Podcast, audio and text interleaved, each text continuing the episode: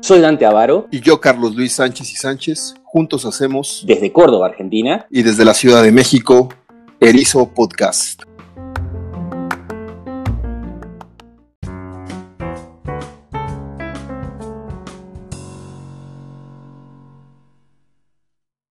Hola, ¿qué tal? En esta emisión hablaremos sobre la reciprocidad o responsiveness, tal y como se conoce en inglés. ¿Y, qué entendemos cuando hablamos de reciprocidad? Bueno, Originalmente, este es un concepto prescriptivo, fue pensado como un concepto eh, prescriptivo en términos de la calidad deseable de desempeño que debe tener una democracia.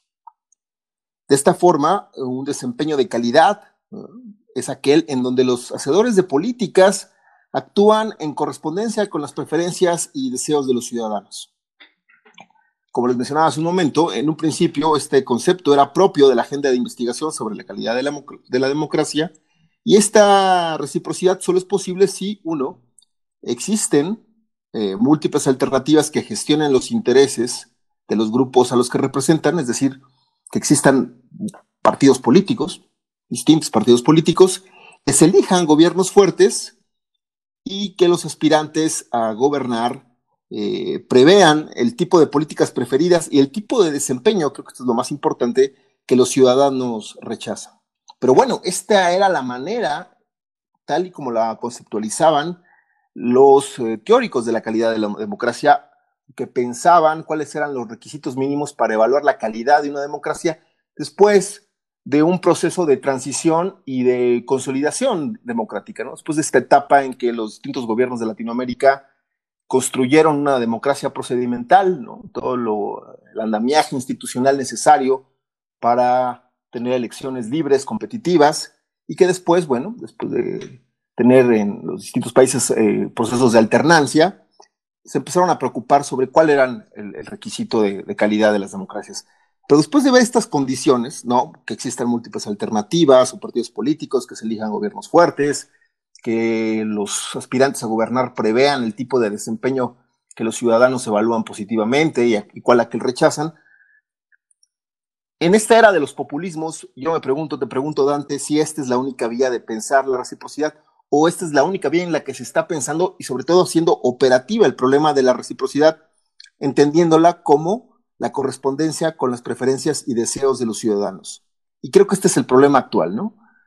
Cómo se está concibiendo la reciprocidad, cómo se está concibiendo el desempeño de las democracias en los contextos o en el contexto populista que estamos actualmente viviendo en las distintas democracias latinoamericanas. No sé, ¿tú qué piensas? Eh,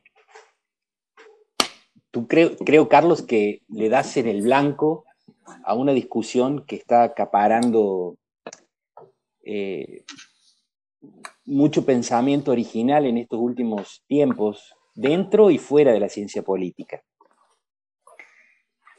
Porque tú das en el blanco al tratar de, vincular dos conceptos eh, que no necesariamente eh, están vinculados. Por un lado, el tema de la reciprocidad, que viene del mundo anglosajón, fundamentalmente, con la cuestión del populismo.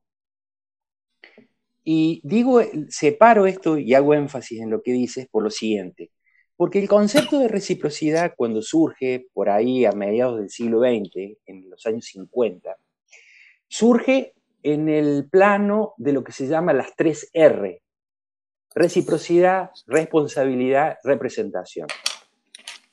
Dando, dando a entender con este problema de las tres R que las democracias procedimentales, pluralistas, eh, deben, hacer, eh, deben hacerse cargo no solamente de la cuestión eh, más estudiada de la representación, que tiene que ver con esto que tú dices, ¿no?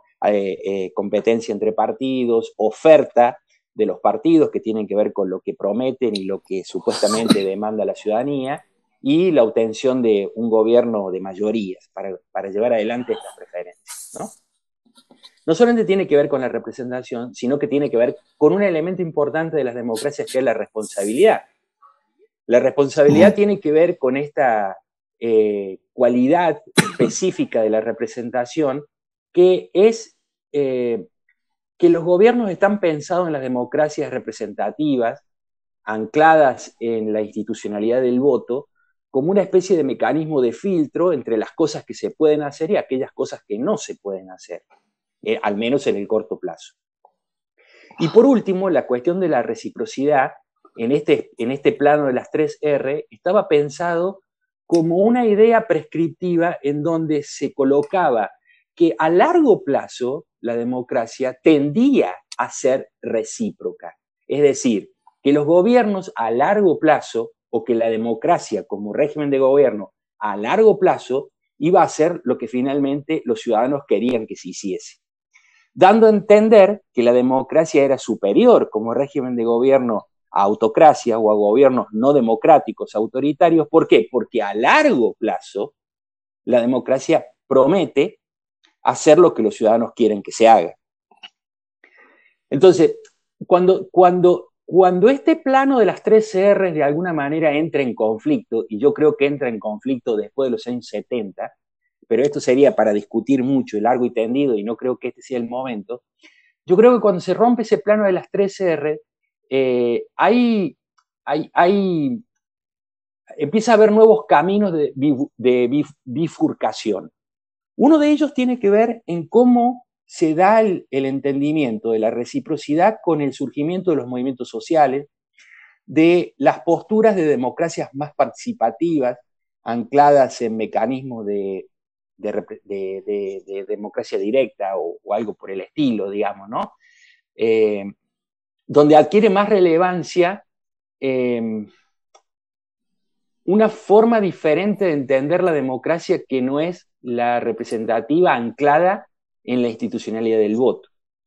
Y esto, y esto que acabo de decir es importante porque de alguna manera es un puente entre el problema que tú planteas, el problema de la reciprocidad en un contexto de gobiernos populistas o, o cómo los populistas entienden la cuestión de la reciprocidad.